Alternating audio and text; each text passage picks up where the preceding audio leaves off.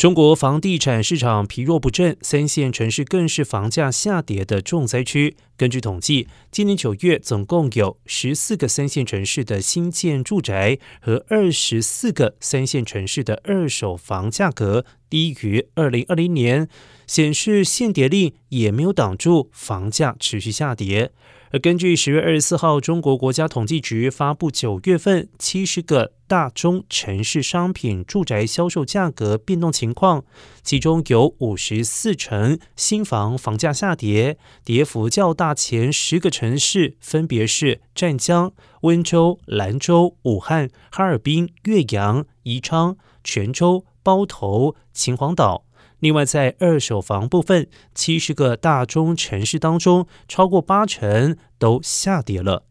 而中国许多城市先因房市监管政策，再加上疫情打击，跌回两年前的水平，让自住还有投资客纷纷哀嚎。